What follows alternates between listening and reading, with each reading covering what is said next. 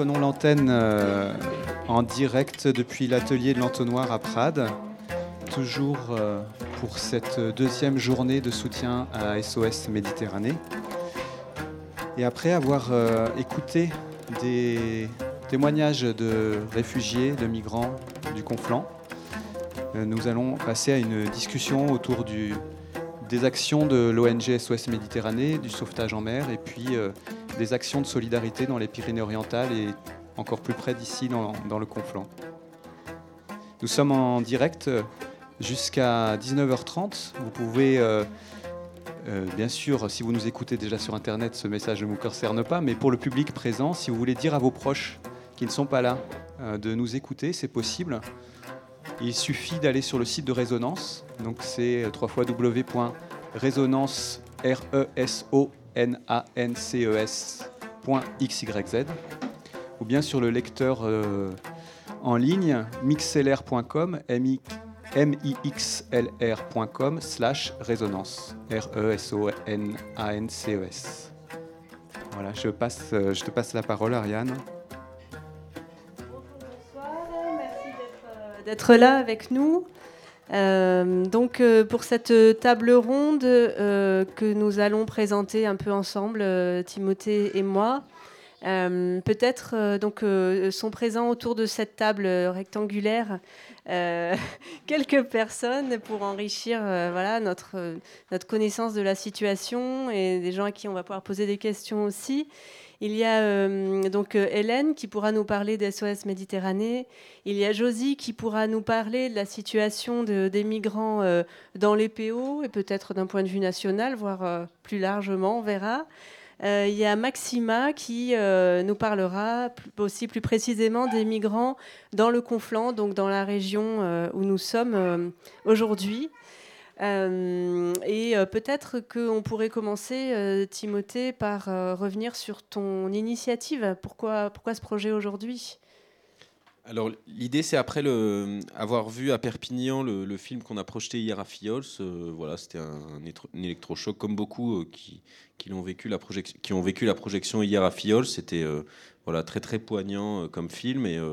Et je me suis dit, ben, euh, qu'est-ce, que, je peux faire? J'ai pas beaucoup de sous à envoyer à SOS Méditerranée. Euh, qu'est-ce que je peux faire pour à la fois euh, faire passer le message de, des besoins et puis essayer de récolter un, un, petit peu de sous pour continuer de faire, faire naviguer ce bateau euh, et, du coup, m'est venue l'idée de faire un week-end de solidarité en Conflans, euh, là où près où euh, là où j'habite, avec les voilà les gens que je connais pour pour plus de facilité. Et du coup, voilà, on a construit un week-end assez mélangé, avec des écoutes, avec une projection, avec un concert, ce qui a lieu ce soir, et des repas de soutien. Il y a beaucoup de bénévoles qui sont engagés là-dedans. Je les remercie beaucoup d'ailleurs, hein, les bénévoles de l'entonnoir. Euh, le foyer laïque de Fios qui nous a aidés hier, euh, et puis bien sûr le, l'association euh, Résonance Le Conflit à nos oreilles qui, qui, voilà, nous permet de faire ce, plateau radio. Peut-être pour commencer, j'aurais aimé que, que, Hélène nous parle de voilà de d'SOS Méditerranée, de, de ce, de ce qu'elle de cette ONG, de, de ses actions, et, et, puis par la suite peut-être de, de l'actualité. Tiens, je te laisse prendre le micro jaune. Euh, oui, donc SOS euh, Méditerranée, bon, comme beaucoup le savent aujourd'hui, c'est euh, une association qui s'est créée après l'arrêt de l'opération Mare Nostrum par l'Italie, qui était une opération de sauvetage en mer au large de Lampedusa, enfin en partie. Enfin, je parle beaucoup de Lampedusa parce que moi j'y suis allée, donc je connais un peu Lampedusa et euh, qui a été remplacé par euh, des, opérations plus de surveillance, euh, Triton d'abord, et, aujourd'hui je ne sais même plus comment elle s'appelle. et donc à ce moment-là, il y a des différentes ONG qui se sont mobilisées pour, pour pallier à ce, à ce manque en Méditerranée, dont SOS Méditerranée, avec l'Aquarius, qui ont commencé leurs activités en février 2016. Donc c'est vraiment une ONG qui a pour but de faire du sauvetage en mer, euh, qui a fonctionné pendant un moment, qui a sauvé euh, près de 30 000 personnes jusqu'à aujourd'hui, qui, toujours, qui a toujours mis un point d'honneur à bien respecter toutes les lois, les règlements internationaux, qui a évité au maximum de pas de s'intéresser, parce que les bénévoles, je pense, s'intéressent, mais de, s'impliquer dans la politique intérieure des différents États européens pour pas euh, donner euh, le bas pour se faire battre, en gros, et surtout pour se concentrer sur son but, qui est euh, de, le sauvetage,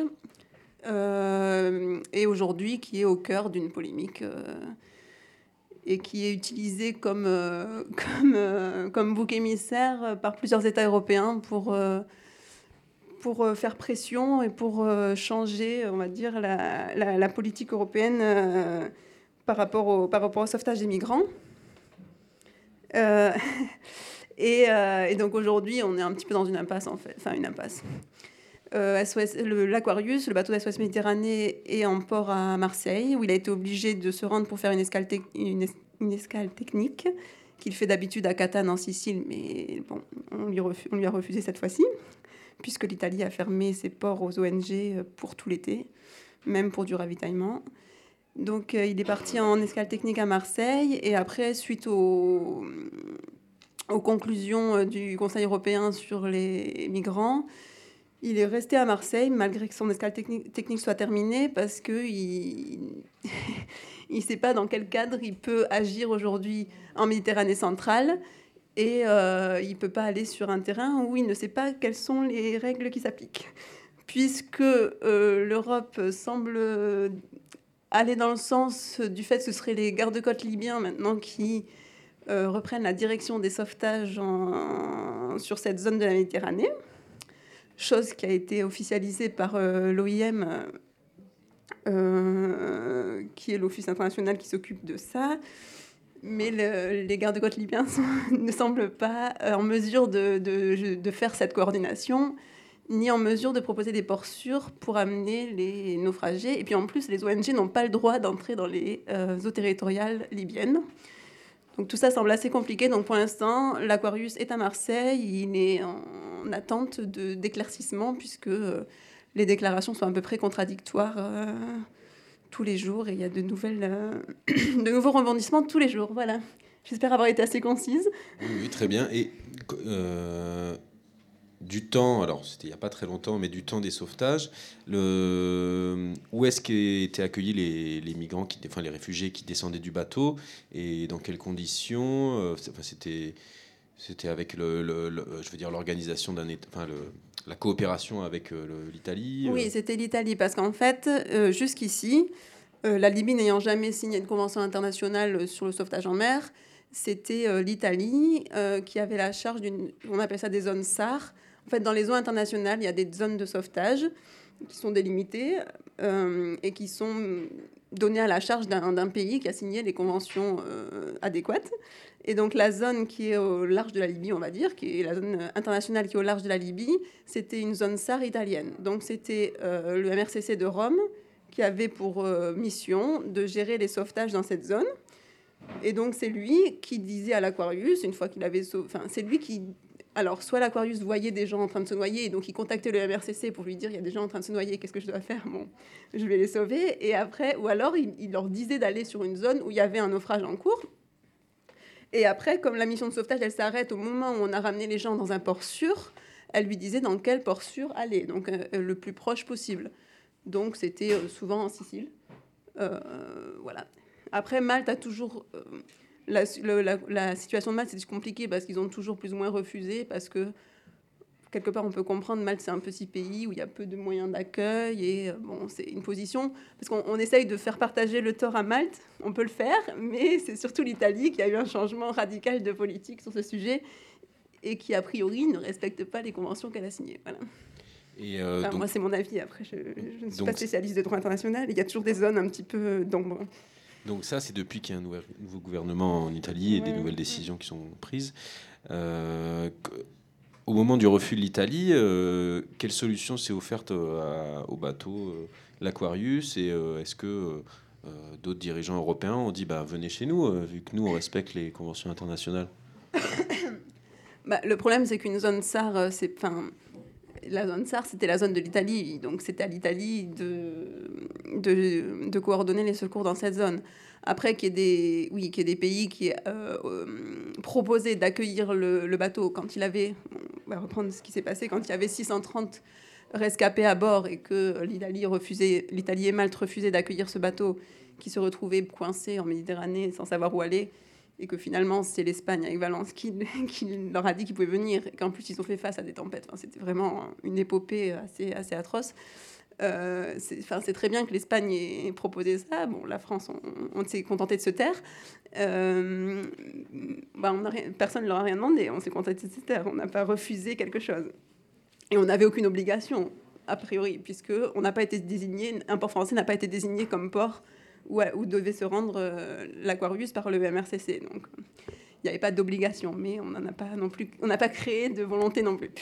Euh, donc en Valence, c'est proposé, c'est très bien, mais ça a fait euh, déjà ça fait des frais énormes pour l'Aquarius qui doit naviguer pendant tout ce temps, voilà, et ça fait aussi du temps où, le bateau n'est pas sur place. C'est vrai que le Marseille a proposé de, devenir port d'attache de l'Aquarius, bon, mais c'est pas une solution viable dans le sens où ben, ça, fait, ça fait des conditions de navigation qui qui sont pas rentables entre guillemets. Enfin, c'est compliqué quoi. Et là, le, le, vrai problème aujourd'hui, c'est que l'OIM a, désigné euh, les gardes-côtes libyens comme nouveaux responsables de cette zone SAR, c'est-à-dire qu'ils sont maintenant. il n'y a pas eu de communiqué officiel, c'est assez flou pour l'instant. Il y a juste eu une, une écriture sur Internet, on va dire, une écriture dans, dans les rapports, euh, enfin, sur, le, sur, le, sur les registres de l'OIM. Mais donc maintenant, ce sont les gardes-côtes libyens qui, qui, ont été désignés comme responsables de cette zone et de la coordination sur cette zone. Et le bateau, le bateau l'Aquarius peut difficilement se mettre sous la responsabilité des gardes-côtes libyens pour plein de raisons. C'est pas qu'ils ont quelque chose particulièrement contre les gardes-côtes libyens, mais euh, c'est compliqué de se mettre sous la responsabilité déjà d'une... Ils ne sont pas organisés. Il n'y a pas d'organisation euh, vraiment comme partout en Libye. Il n'y a pas, a pas une seule organisation des gardes-côtes. Il y a certains, il y a un dirigeant des gardes-côtes libyens à, ah, merde, c'est celui de Samiraya ou quelque chose comme ça, une ville qui a été quand même sanctionnée par l'ONU pour, euh, pour la traite et du trafic d'êtres humains. Donc c'est un petit peu problématique. Euh, il y a le problème que dès qu'ils sont confrontés aux gardes-côtes libyens, les, naufragés paniquent sur leur, euh, euh, embarcation de fortune, puisqu'ils veulent partir en Libye, on peut les comprendre, et que ça crée des conditions de sauvetage très compliquées. Et, et on ne peut pas dire qu'il y a des ports sûrs en Libye. Donc où est-ce qu'on va être envoyé? Il n'y a jamais aucun port d'Afrique du Nord qui a été considéré comme port sûr jusqu'ici. Donc même si on les envoyait autre part que la Libye, c'est vraiment très compliqué. Donc c'est bien pour ça que l'Aquarius attend à Marseille de savoir ce qui va se passer, parce que pour l'instant, dans ces conditions, il ne peut pas mener sa mission de sauvetage à bien. Euh, Hélène, moi j'ai une question peut-être un petit peu euh, naïve, euh, mais tout à l'heure on a écouté donc des témoignages de personnes qui vivent ici aujourd'hui en attente de, de papier. et qui nous racontaient, bon, pour toutes, hein, être passées par, par ces embarcations, etc., et avoir été sauvées. Euh, et il a été question de bateaux de la Croix-Rouge et de Médecins sans frontières. Est-ce que tous les bateaux, aujourd'hui toutes les ONG euh, qui, euh, qui, procèdent à ces aides sont dans la même difficulté que celles que vous rencontrez? Alors moi je rencontre rien du tout, mais ce que qu'SOS Méditerranée rencontre, oui. Aujourd'hui, à l'heure actuelle, il n'y a aucun, aucun bateau d'ONG qui est sur zone. Il n'y en a plus aucun. C'est-à-dire que il n'y a personne pour, déjà pour surveiller un petit peu ce qui se passe en ce moment sur les zones de naufrage. Et il n'y a aucun bateau qui peut aider. Après, jusqu'ici, les, bateaux d'ONG, ce n'est pas les principaux euh, sauveurs. Enfin, il y, a il y avait les gardes-côtes italiens, il y avait les, bateaux de commerce, et c'était eux qui faisaient le, principal des sauvetages. Les bateaux d'ONG venaient aider grandement, mais ce n'étaient pas les principaux, euh, les principaux bateaux de sauvetage. Mais euh, si les gardes-côtes italiens ne font plus rien et s'il n'y a plus aucun bateau d'ONG sur zone aujourd'hui, c'est dramatique. Enfin, il y a quand même eu, là, dans les deux dernières semaines, 400 morts euh, connus euh, sur, sur cette zone. Donc, il y, a, y, a, vraiment une urgence à un éclaircissement, mais les bateaux d'ONG, aujourd'hui, peuvent, peuvent rien faire. Quoi. Et sur le, le, gouvernement français qui n'a pas répondu, j'ai l'impression qu'il a fait, je sais pas, peut-être un outil de communication, enfin, ou une technique de communication récemment, parce que sur les, les migrants qui ont été accueillis à Valence, euh, sur les réfugiés qui ont été accueillis à Valence, ils ont dit qu'ils en accueilleraient une certaine partie. 50. 50. Ah. Oui, oui, d'ailleurs. Oui, Et je, je, je, me demandais qu'en fait, enfin, je me, euh, sur le futur des réfugiés quand ils descendaient en Italie, euh, euh, bah, on le voit à travers les différents témoignages et voilà. Et ce qu'on ce qu'on sait, c'est que bah, en fait, il y en a beaucoup qui arrivent en France par la suite et qui veulent arriver en France. Donc c'est de, de, les accepter. Ils les acceptent les 50, mais ils les acceptent pour pour qu'ils puissent, voilà, pour examiner leurs papiers, pour qu'ils puissent demander l'asile. D'ailleurs. Oui, effectivement, euh, à Valence, à la sortie, euh, à la sortie de l'Aquarius, quand, euh, quand ils sont arrivés à Valence, on leur a distribué trois papiers. une déclaration basique d'identité, quelque chose pour pouvoir faire une demande d'asile en Espagne et quelque chose pour pouvoir faire une demande d'asile en France. Ce qui était le début de la fin de ce fameux règlement Dublin qu'on nous a servi. voilà. Donc, bon, déjà, il, a commencé à y avoir. Euh, on, a commencé à voir que les États européens voulaient euh, remettre un petit peu tout ça à plat. Euh, oui, le silence de la France, c'est une, position de politique intérieure. Je, oui, Josie peut peut-être faire un commentaire là-dessus. Moi, je ne me sens pas très habilitée, mais c'était, oui, c'est une position de politique intérieure. Et on, sent bien qu'Emmanuel Macron a quand même repris des propos euh, de, de, Matteo Salvini sur les ONG, sur le fait qu'elles font le jeu des passeurs, tout ça, qui sont des, propos assez euh, inquiétants, voilà, et qui montrent, qui, qui, qui préjugeaient bien de ce qu'il allait se passer pendant ce fameux Conseil européen. Josie, peut-être. Je vais essayer d'être brève, mais il y a tellement de choses à dire. Non, ce que je veux dire par rapport aux ONG, on est exactement dans la situation euh, de la criminalisation de la solidarité au niveau national et international. Donc euh, ça, c'est une position de l'Europe et on a la même en France. Hein. donc euh, encore que, bon, il y a eu une petite modification dont on pourra parler tout à l'heure. bon, donc moi, je dois parler à la fois de, de la situation des migrants dans, le département. Alors bon, moi, je suis... dans une association qui s'appelle l'Association de solidarité avec tous les immigrés, l'ASTI, euh, bon, qui est à Perpignan, mais bon, euh, on est une des associations avec la CIMAD qui prenons en charge l'accueil juridique et l'aide aux migrants qui se débattent dans des procédures absolument kafkaïennes euh, dans ce qu'on appelle le CESEDA, c'est-à-dire le code d'entrée et de séjour des étrangers et des demandeurs d'asile. Il faut juste savoir que ce code existe seulement depuis 82, au moment où on a quand même euh, 82, euh, bon, c'était euh, Sarkozy, euh, Mitterrand, oui, Mitterrand par ça, Mitterrand, 82, au moment où se posait déjà la question de vraiment fermeture et, et découragement de l'immigration. Et ce CESEDA est ce qu'on appelle un code d'exception, c'est-à-dire qu'il y a une certaine partie de la population dans ce pays qui n'est pas traité à égalité avec les autres.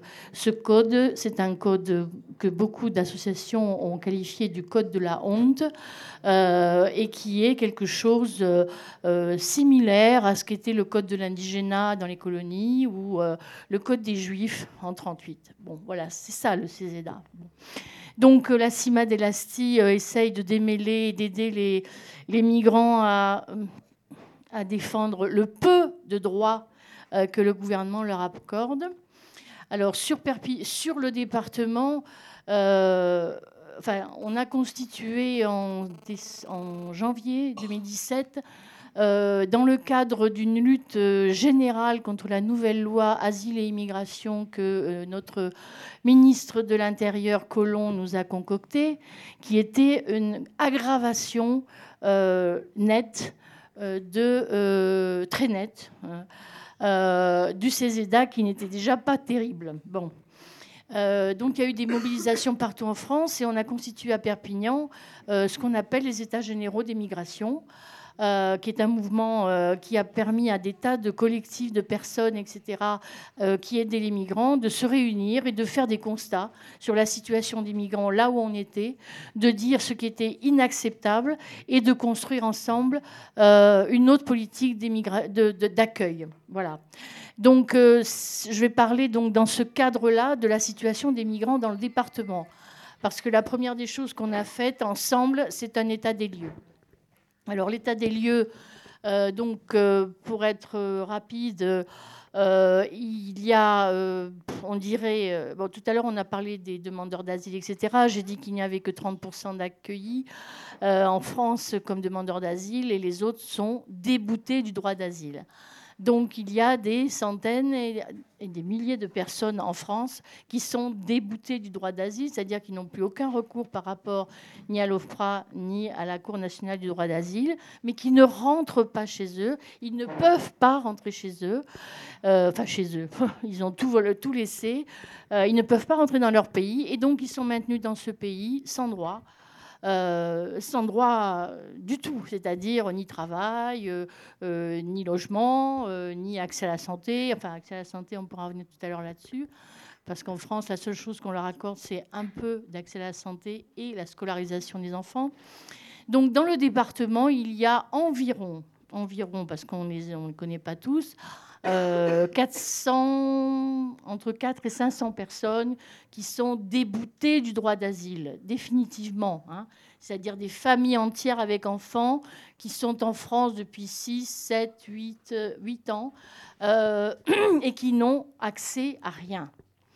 Donc, euh, euh, ça, alors, dans les années, enfin, autour de 2000, 2014, 2015, même un peu avant, L'origine de ces, migrants, euh, c'était plutôt les pays de l'Est. En fait, les gens qui viennent ici, c'est l'histoire de toutes les guerres qu'il y a eu donc en Europe et puis en Afrique. Et bon, c'est ça.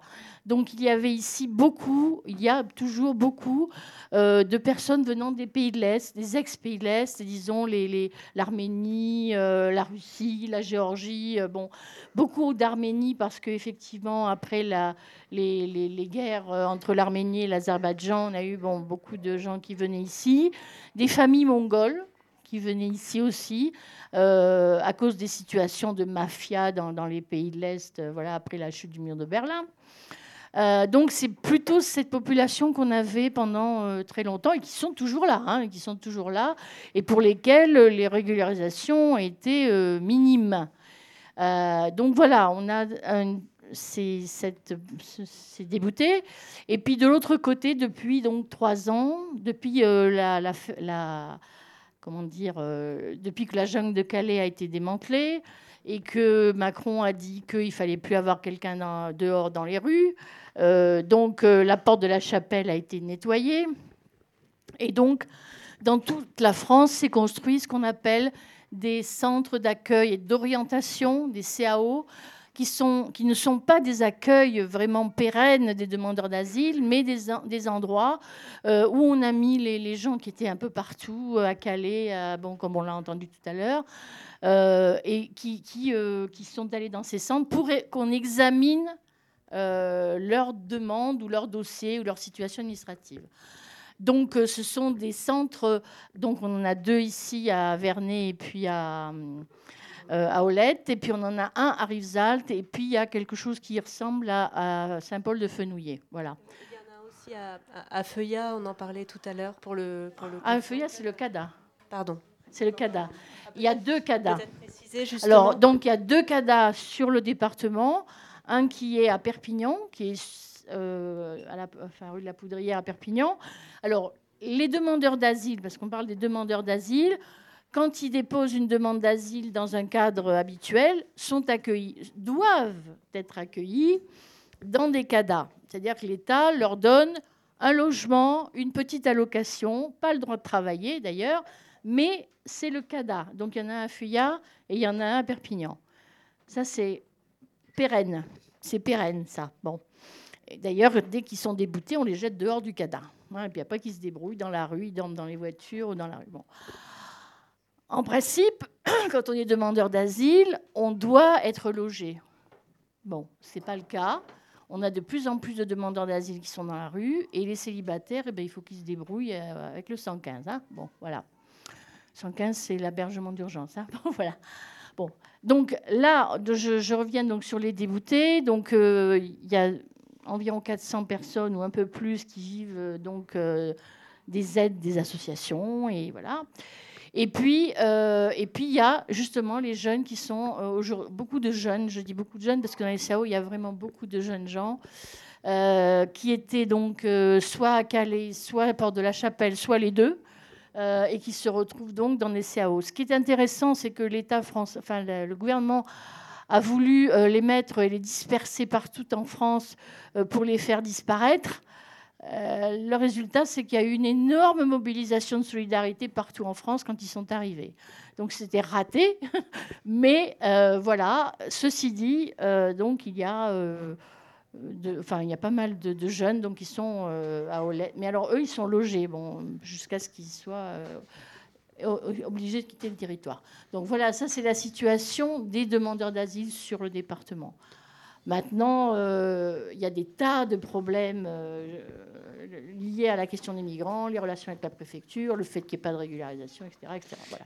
Et du coup, je voudrais que tu nous parles de. Là, tu parlais des, par exemple des familles qui, qui sont euh, mises dehors de, des, centres d'accueil des, des CADA. Euh, qu'est-ce qui se passe dans le département? Quelle solidarité se construit euh, avec ces personnes-là? Alors, tout de suite, je vous donne le salut de nos copains de Perpignan qui ont ouvert un nouvel hébergement ce matin, à l'aube. Euh, pour loger 21 euh, euh, personnes déboutées, donc ils sont virés des CADA.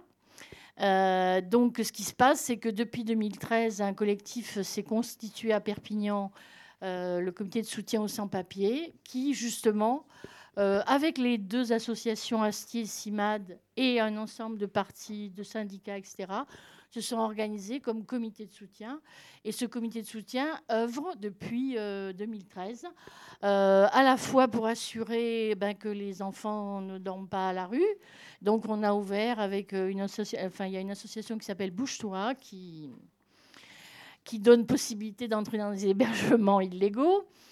Euh, et donc on a depuis ouvert, enfin le, Bouge-toi, pas le comité de soutien, mais l'association, bon, a ouvert 5-6 euh, squats euh, depuis, euh, depuis un certain temps, depuis 2013, je pense. Si, si je vois au fond là quelqu'un qui sait depuis quand, depuis quelle date? Philippe 2012, voilà.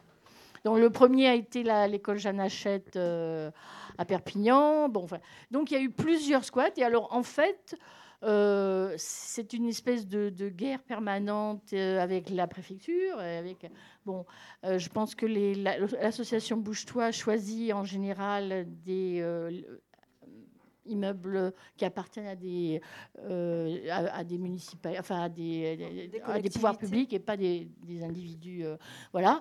Et donc, euh, ce qui s'est passé, c'est que, évidemment, la préfecture ne veut pas de ces squats, les propriétaires non plus, mais ça prend longtemps, des procédures prennent la, enfin, longtemps.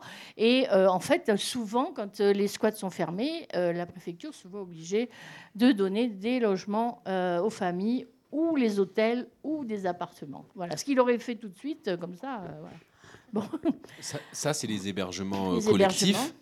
Mais il y a des hébergements aussi plus individuels ou plus par famille qui s'organisent dans le département? Non, ça, enfin, les squats, tu veux, enfin les hébergements. Non, je veux dire, est-ce qu'il y a des familles qui, voilà, de, une certaine solidarité de gens ah qui accueillent Des, des, familles bah, chez le eux Le problème, c'est que ça a été long à mettre en place. C'est assez récent, en fait. Hein.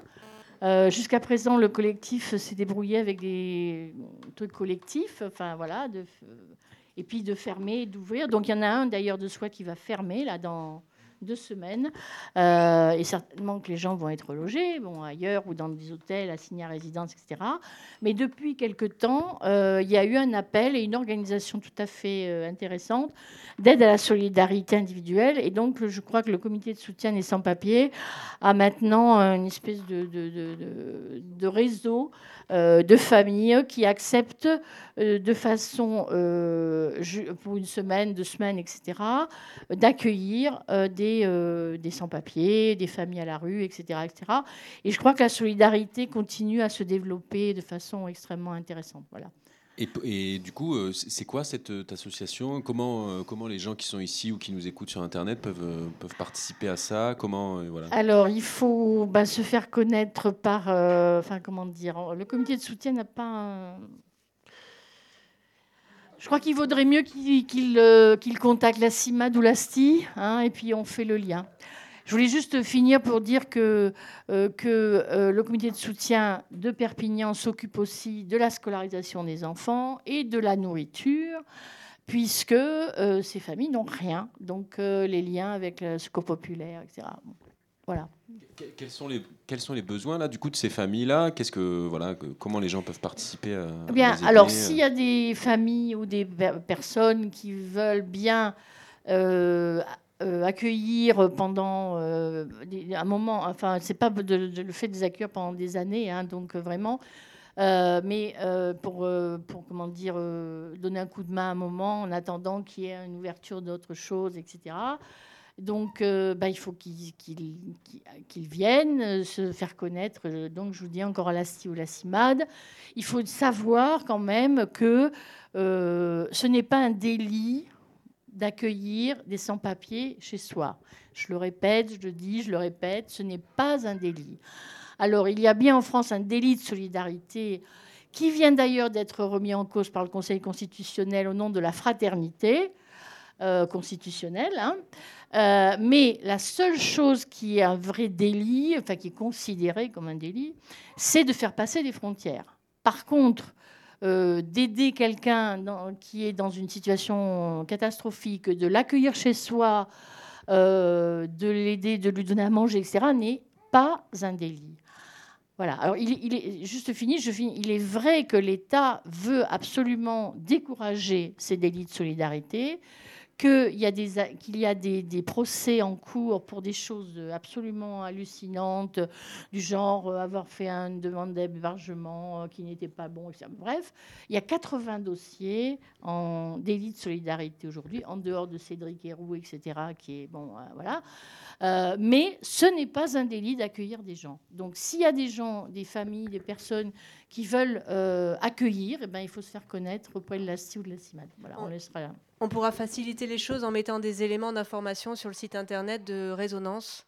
Euh, voilà, à la suite de l'émission. Maxima, est-ce que tu veux bien nous parler de la situation ici?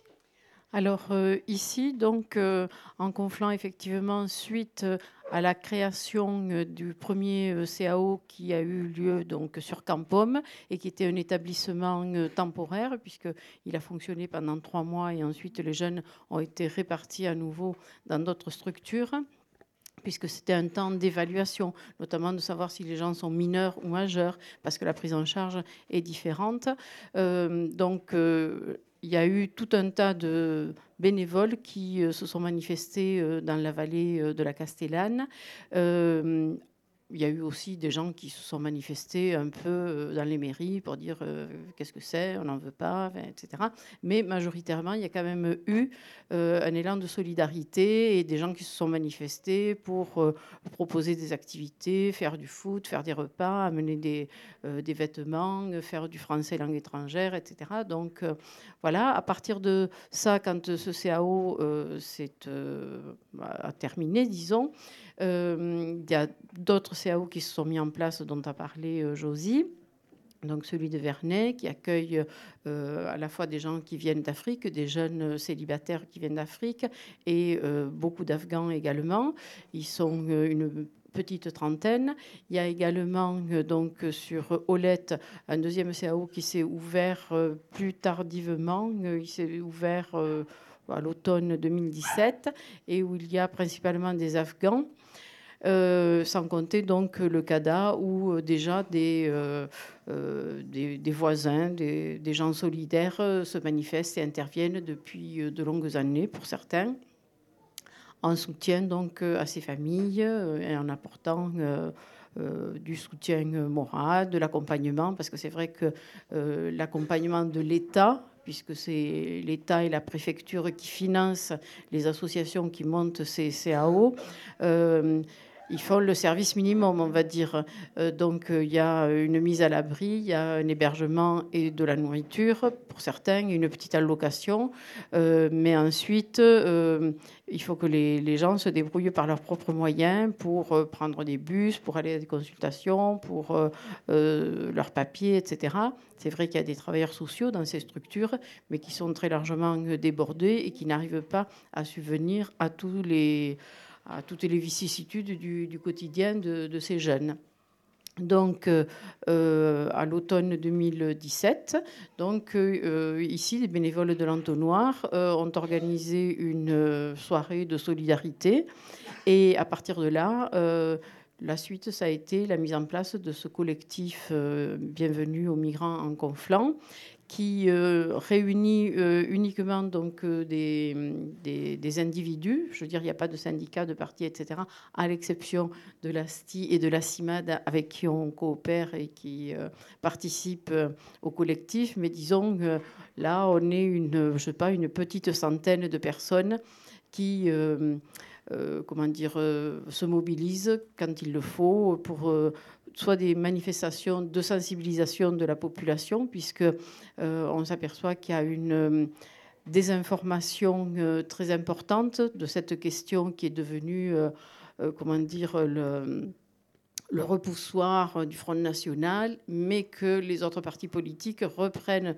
à leur compte en disant oui, il faut être ferme, il faut euh, limiter l'immigration, etc., etc. Enfin, reprendre le discours du Front National euh, sous prétexte de le contenir, mais euh, en criminalisant de toute façon, et puis en essayant de, de faire le service minimum et d'avoir un double discours, un discours la France des Lumières, des droits de l'homme, etc., etc. Et puis une réalité qui est quand même beaucoup moins euh, jolie à voir. Donc, euh, euh, ce collectif, euh, qu'est-ce qu'il fait? Bon, il s'est donné une espèce de, petite charte de, fonctionnement. Donc, à la fois de l'information, de la sensibilisation du grand public, avec des, petites manifestations sur la place de Prades, sur Perpignan, en appui avec le collectif départemental. On a manifesté à Argelès-sur-Mer, on a fait des dying, a fait une manifestation devant le centre de rétention administrative de Rivesaltes, qui est à côté de l'aéroport. Donc peut-être Josie reparlera, puisque les gens qui sont déboutés du droit d'asile euh, peuvent à tout moment être euh, pris euh, par la police, disons, et amenés dans cette zone qui est une espèce de prison, qui ne dit pas son nom, mais c'est une prison pour des gens qui n'ont commis aucun autre délit, sauf d'être là sans que l'État euh, les accepte. Et donc, euh, et donc voilà. Et puis après, concrètement ici sur le territoire, c'est aussi beaucoup de création de, liens avec ces, jeunes, avec ces familles, des temps de, convivialité, de partage, des, des, manifestations interculturelles. Voilà. Et puis, euh, il y a euh, des bénévoles qui font euh, des cours de français et langue étrangère, parce que c'est vrai que même si ce n'est pas le projet de tous ces jeunes migrants de rester en France, au début, pour la plupart, l'Eldorado, c'est l'Angleterre, c'est l'Allemagne, c'est la Suède, etc. Mais la réalité fait qu'ils se trouvent parqués dans des pays ou dans des lieux où finalement, euh, ils n'ont pas tellement de, liberté d'aller et de venir. Et donc, la langue est une des conditions aussi un peu de, l'intégration et puis de la communication et de euh, se sentir quelque part en lien avec, avec la population locale. Parce que je veux dire, il faut imaginer aussi euh, ce que vivent ces gens, ce, qu'ils ont vécu dans leur pays d'origine, ce qu'ils ont vécu pendant leur parcours migratoire, et puis de quoi est fait leur journée. Ils passent leur journée à attendre, à attendre une décision, à attendre une réponse, à attendre un rendez-vous, euh, et que rien ne se passe, ou quand il se passe quelque chose, souvent c'est un refus. Et euh, je veux dire, il faut voir dans quel état de, stress, euh, presque de stress post-traumatique, se, trouvent ces, jeunes avec une somatisation euh, importante, des ulcères, des migraines, des, idées noires. Enfin, voilà. Donc, ce rôle de, solidarité au quotidien et de temps voilà, de faire une partie de foot ou n'importe quoi, ou un petit repas ensemble, etc c'est important parce que ça permet de créer aussi des temps pour, euh, voilà, pour euh, se reposer, pour se reconstruire et puis pour, euh, pour partager, pour se dire que quelque part, on, est, on est admis, on est bienvenu quelque part. Parce que dans, un des témoignages, il y a un jeune qui dit, voilà, on n'est on n'est pas considéré comme des êtres humains, on est bienvenu nulle part sur, sur cette planète finalement, puisqu'en Afrique, c'est l'horreur et en Europe qui s'érige un petit peu en modèle de, des vertus démocratiques, du bien-être économique, des libertés, etc. Finalement, ils trouvent les, mêmes, le même rejet que ce qu'ils vivent chez eux, finalement. Donc, donc voilà, modestement, ce que le collectif tente de faire. D'accord. Est-ce que, est que Josie, tu voudrais juste revenir sur ce lieu dont, dont Maxime a parlé, là, qui se trouve à Rivesaltes? Nous en dire un peu plus? Ben, ben, Aujourd'hui, les migrants sont considérés comme des délinquants. Donc, euh, c'est la criminalisation des, euh, des migrants et de leur euh, soutien. Hein. donc, les centres de rétention sont des centres où on enferme des innocents. Euh, pour les expulser. Euh, pas toujours d'ailleurs, parce que bon, des fois ils ressortent et puis on les rattrape, etc. Donc c'est un déni absolu euh, de justice. Et donc on avait fait au mois de mai. avec les EGM, mais donc les collectivités, etc., une manifestation devant le centre de rétention qui se trouve justement à l'aéroport pour qu'on les expulse plus vite. Hein. Euh, alors, ce centre de rétention est un peu en dehors, on ne le voit pas bien, hein, donc on les expulse directement par, l'aéroport. Donc, euh, aujourd'hui, enfin, en ce moment, il y a une grosse mobilisation nationale contre ces centres de rétention. Euh, vous avez peut-être entendu qu'à 7, il y a des grèves de la faim, il y a des choses assez assez importante qui s'y passe. Et il y a un appel national pour que le 14 juillet, qui est donc euh, la date anniversaire de la prise de la Bastille, euh, au lieu de rester dans son lit douillet, ben, qu'on aille manifester contre euh, les centres de rétention partout en France, avec le mot d'ordre eux, c'est nous. et avec l'objectif symbolique, bien sûr, mais de dire, de se présenter devant le centre de rétention en disant ben, on veut rentrer à leur place parce qu'ils n'ont rien fait. Donc euh, eux, c'est nous, et donc on veut rentrer. Donc, euh, bon, euh, à Perpignan, ben, on a décidé de s'insérer aussi dans cette dynamique et dans ce mot d'ordre. À Paris, il y aura une grande manifestation qui ira du ministère de l'Intérieur au, centre de rétention de Vincennes. C'est une grande manif.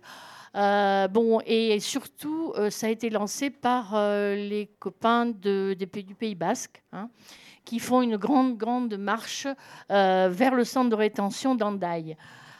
donc, nous, nous appelons à venir le 14 juillet euh, d'abord sur la place de la. Alors le, centre de rétention étant très loin et très isolé, on va pas y aller en manifestation d'abord parce qu'il fait chaud et qu'en plus on va pas marcher sur la route, on peut pas le faire. Donc on appelle à venir nombreux à 10 h place de la Catalogne pour un rassemblement. Euh, visible avec nos mots d'ordre, des discours, et, etc.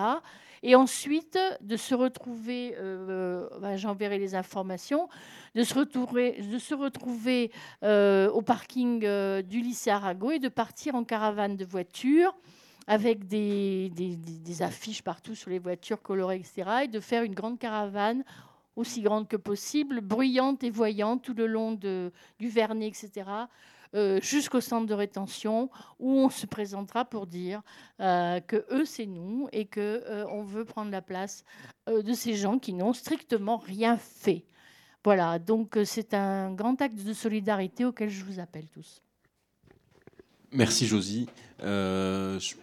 Pense qu'on peut passer la parole au public qui est présent là. Euh, juste, euh, euh, je vous dis qu'après le, voilà, après le, plateau, il y, y, aura la chorale La Voix Libre qui va rechanter quelques chansons. Ensuite, un repas servi par l'entonnoir dont les bénéfices seront reversés à SOS Méditerranée. Et ensuite, un double concert. non, finalement, double concert et pas triple parce qu'un groupe ne peut pas venir.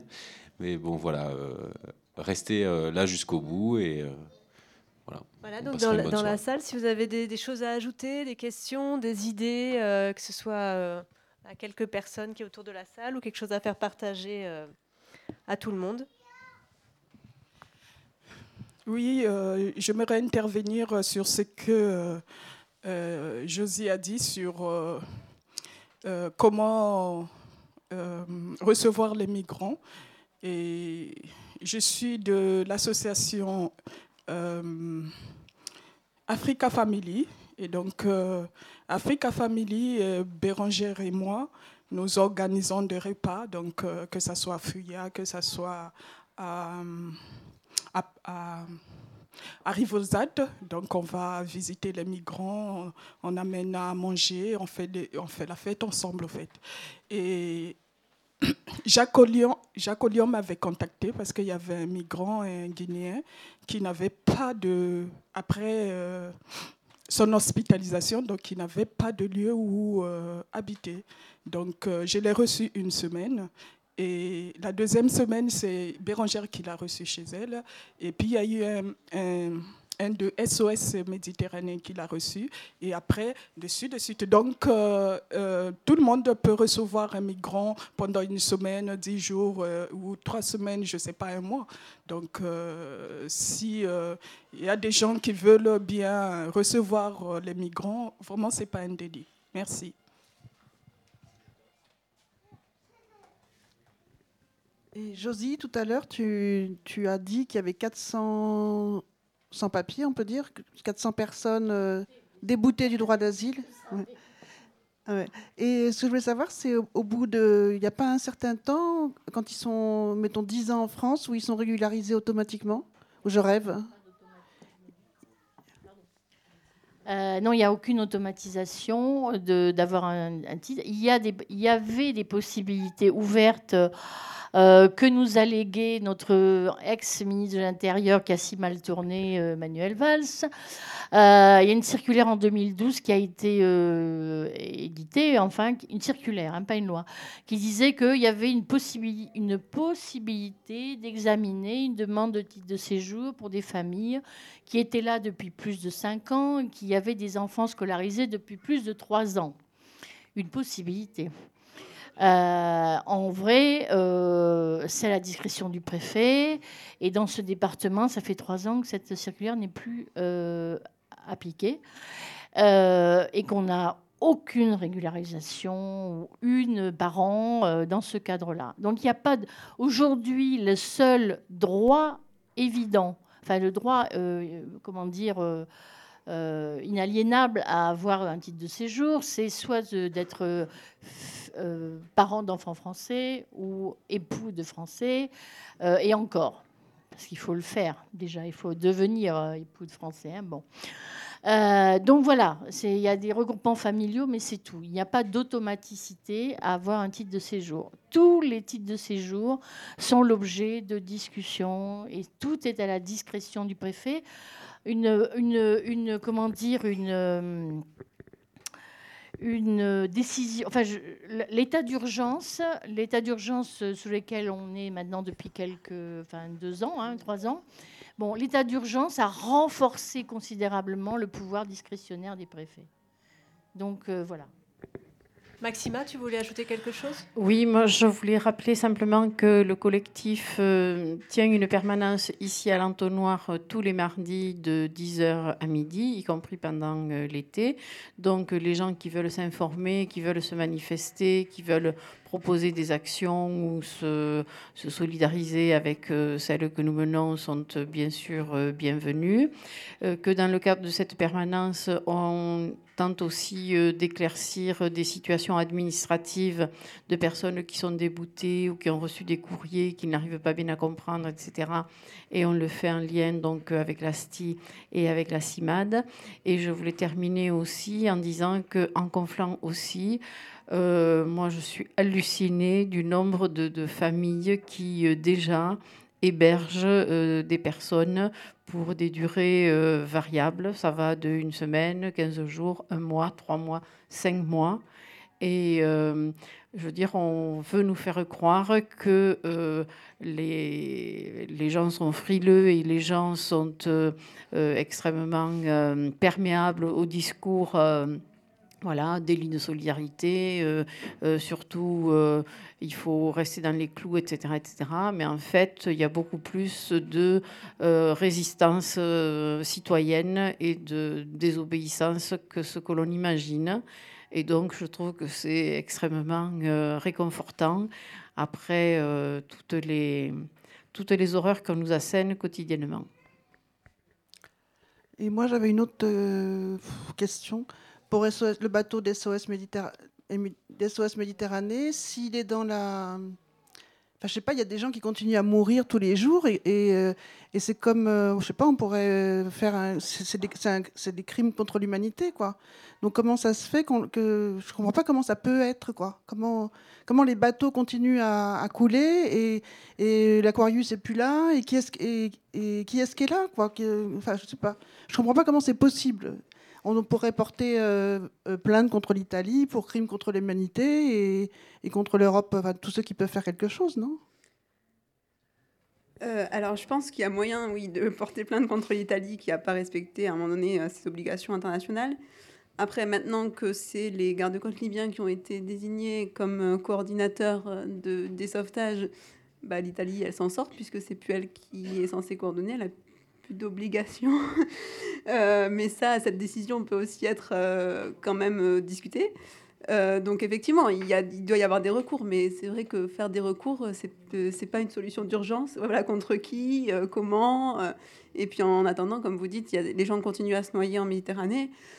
Après, des bateaux... En fait, la, solution pourrait venir des bateaux de commerce, parce que c'est une route qui est très, très utilisée. Et un bateau de commerce, euh, il ne le fera pas d'ailleurs, il ne peut pas laisser euh, quelqu'un euh, se noyer comme ça quand, il les voit. Et donc les bateaux de commerce, ça leur arrive régulièrement de, de, sauver des gens, de, de, repêcher des gens. Et ensuite, ce qui leur... ce qui, ça coûte très très cher de dérouter un bateau de commerce pour l'amener vers un port sûr. On parle de dizaines de milliers d'euros là. Euh, de plusieurs dizaines de milliers d'euros. Donc les bateaux de commerce apprécient vraiment les ONG qui viennent leur chercher, leur euh, débarquer euh, les gens qu'ils ont sauvés. Puis en plus, un bateau de commerce n'est pas équipé pour recevoir des naufragés. donc ils, ils, apprécient vraiment les ONG qui viennent transborder les, les gens qu'ils ont sauvés et qui les amènent, elles, dans des ports sûrs. Et d'ailleurs, l'organisation j'ai de bêtises, il y a une organisation d'armateurs qui a fait une déclaration en ce sens, en demandant à l'Europe d'aider les ONG à pouvoir agir euh, euh, dans ces eaux parce que euh, c'est bon pour le commerce. ça, ça, aide au fait que cette route puisse continuer à être utilisée, parce que bah, de toute façon, ils sont obligés de l'utiliser, et, et s'ils l'utilisent, ils croisent forcément des embarcations en détresse, et ils sont forcément obligés de sauver les gens qui sont dessus. Donc, si, on, si on se met dans une position cynique qui semble être la position dominante aujourd'hui, d'un point de vue économique, c'est rentable qu'il y ait des ONG qui soient sur place pour aider les bateaux de commerce à faire face à ces drames. Non, mais si on veut se mettre, euh, de toute évidence, on est dans des positions cyniques. Donc, si on veut se mettre dans des positions cyniques, il semblerait que ce soit ça qui pourrait euh, débloquer la situation si, les armateurs de, commerce commencent à dire c'est pas possible, on peut pas euh, ne, rien faire, puisque c'est nous, c'est sur nous que ça retombe. Après, aujourd'hui, la situation est très compliquée. Euh, ça va évoluer. Les ONG sont en train de chercher des solutions. Euh, on va voir ce qui va sortir. Je peux pas savoir ce qui... Aujourd'hui, elles peuvent pas. Elles peuvent pas. Elles sont coincées euh, pour, pour quelques jours encore au moins. Et elles, elles essayent toutes de trouver des solutions pour pouvoir continuer à agir. Après, elles peuvent pas agir sans, sans, autorisation quelque part, puisqu'elles ne peuvent pas... D'ailleurs, l'Europe leur a dit, vous pouvez pas vous vous opposez aux actions des gardes-côtes libyens. C'est voilà. Donc euh, la situation est très compliquée et effectivement, il y a des gens qui meurent euh, en ce moment en Méditerranée et c'est tragique. Et euh, je ne sais pas comment on peut laisser faire ça. C'est une bonne question et je pense qu'il y a besoin aussi d'une mobilisation sur ces sujets, une mobilisation citoyenne parce que parce que c'est l'Europe qui laisse faire ça aussi aujourd'hui. Une autre intervention dans la salle, à moins qu'il y ait une réponse sur le plateau? Oui, merci. Est-ce que les migrants qui sont sur le territoire ici ont accès aux soins médicaux et psychologiques? Alors, comme j'ai dit tout à l'heure, euh, il y a ce qu'on appelle euh, l'aide médicale d'État. Euh, qui est possible pour toute personne, même sans papier, pouvant prouver qu'ils sont sur le territoire depuis trois mois. Donc c'est un minimum, disons, euh, auquel euh, ils peuvent accéder, c'est-à-dire des droits euh, médicaux de soins. il y a un service à Perpignan qui s'appelle La Passe, à, l'hôpital de Perpignan, qui est destiné à ça. Donc il y a une possibilité pour les migrants qui sont là depuis trois mois d'avoir l'aide médicale d'État. Voilà. Euh, il faut aussi qu'ils aient euh, non seulement une preuve qu'ils sont là depuis trois mois, bon, on peut trouver. Il y a les enfin, ils n'ont pas de passeport en général, mais enfin, on peut trouver la possibilité de le faire. Euh, mais il y a aussi la nécessité d'avoir une pièce d'identité, ce qui n'est pas toujours facile. Voilà. Donc, ce que je disais tout à l'heure, c'est la seule chose qu'on, la seule chose dont, auquel ils ont droit, c'est la scolarisation des enfants puisque l'école étant obligatoire, les enfants sont à l'école jusqu'en terminale. Après, c'est fini. Hein. S'ils n'ont pas de papier, ils ne peuvent pas aller à l'université. Bon, voilà. Mais jusqu'en terminale, dans l'école publique, les enfants sont scolarisés. Merci Josie. Maxima? Oui, je voulais simplement préciser que effectivement, s'il y a cet accès aux soins euh, qui est légal, on va dire, euh, dans les faits, parfois c'est relativement compliqué, et notamment tout ce qui est accès aux soins psychologiques euh, ou psychiatriques, parce que effectivement, on reçoit des personnes qui sont dans des états de stress importants, comme je l'ai dit tout à l'heure, et euh, dans notre collectif, il y a euh, une personne qui est en train d'essayer de constituer un réseau de professionnels de santé permettant euh, d'avoir des délais de, de rendez-vous et d'accès aux soins beaucoup plus rapides et parfois de la gratuité, puisque notamment pour des psychiatres ou des psychologues, c'est un peu la croix et la bannière avant d'avoir des rendez-vous, déjà pour des des, nationaux, on va dire, donc pour euh, des migrants encore plus. Mais euh, donc moi je fais un appel euh, à la salle, si parmi vous il y a des professionnels de santé qui veulent bien se manifester, ils peuvent le faire auprès de nous à la permanence ou, aujourd'hui. Est-ce que quelqu'un d'autre dans, dans la salle veut poser une question ou faire une remarque? Alors, Josie euh, va nous, faire un élément de réponse. Oui, par rapport à ce que dit Hélène à propos de qu'est-ce qu'on peut faire, etc., il faut bien se mettre dans la tête que l'Union européenne a été construite contre les migrants. Euh, depuis 2002, les, les décisions de l'Union européenne ont été dans ce sens. D'abord, le fait de supprimer pratiquement tous les visas. Parce que pourquoi les gens prennent des routes si dangereuses? C'est parce que les visas sont supprimés dans tous les pays. Donc, tiers. Donc, l'Union européenne s'est construite comme ça. Liberté de circulation dans l'espace Schengen et sanctuarisation de l'espace Schengen par rapport aux migrations éventuelles. Donc, tout est construit comme ça. C'était une décision européenne pour la Hongrie en particulier, euh, que si elle devait rentrer dans l'Union européenne, c'était si elle assurait de fermer ses frontières. C'était lié à ça. Et ce qu'ont fait l'Europe, en tout cas la France et l'Allemagne par rapport à la Grèce, qui les ont laissés crever alors qu'ils étaient justement la porte principale de, la Méditerranée. Ils ont fait la même chose avec l'Italie. Donc c'est une politique européenne dont notre, gouvernement est largement responsable. Donc il n'y a pas à se demander euh, quel recours on peut faire. Il n'y a que des mobilisations extrêmement importantes citoyennes qui doivent par exemple demander l'ouverture des ports de France. Il euh, n'y a rien là pour le moment en ce moment, hein, parce que, mais je pense que la moindre des choses, ça serait des mobilisations pour dire il faut ouvrir les ports en France, sur la Méditerranée. Mais les recours administratifs, les recours juridiques, etc., euh, blabla, l'Union européenne, elle est construite comme ça, depuis 2002. Après, si on ouvre les ports de France, il va falloir euh, mettre des moyens parce que ça va coûter cher. Il va falloir plus de bateaux pour pouvoir. Voilà. Puisqu'ils sont quand même plus loin. Même, même la Corse, c'est quand même plus loin que, que la Sicile.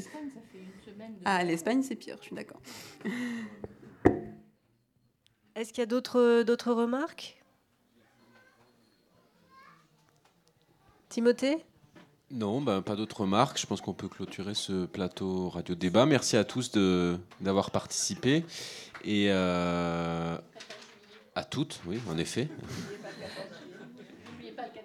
Et n'oubliez pas le 14 juillet, donc à 10h, le rendez-vous place de Catalogne. donc on poursuit. Euh, euh, voilà, ce week-end, euh, on termine ce week-end avec la chorale Voix Libre là qui va chanter dehors euh, tout de suite maintenant, et ensuite voilà le repas et le concert de soutien à SOS Méditerranée.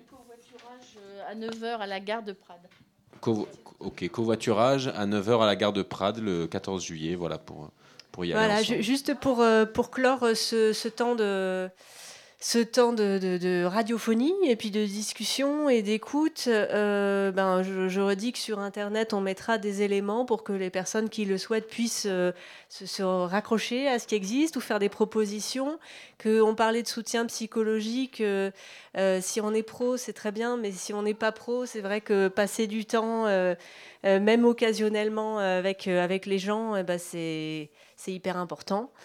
Euh, et que dire encore qu'on a eu la chance, euh, grâce, grâce à l'initiative de Timothée et euh, grâce aux, migrants qui ont bien voulu s'exprimer, hein, revenir sur leur vécu, leur histoire extrêmement dure et lourde, et à entendre et certainement à, formuler, hein, à, dire et à redire.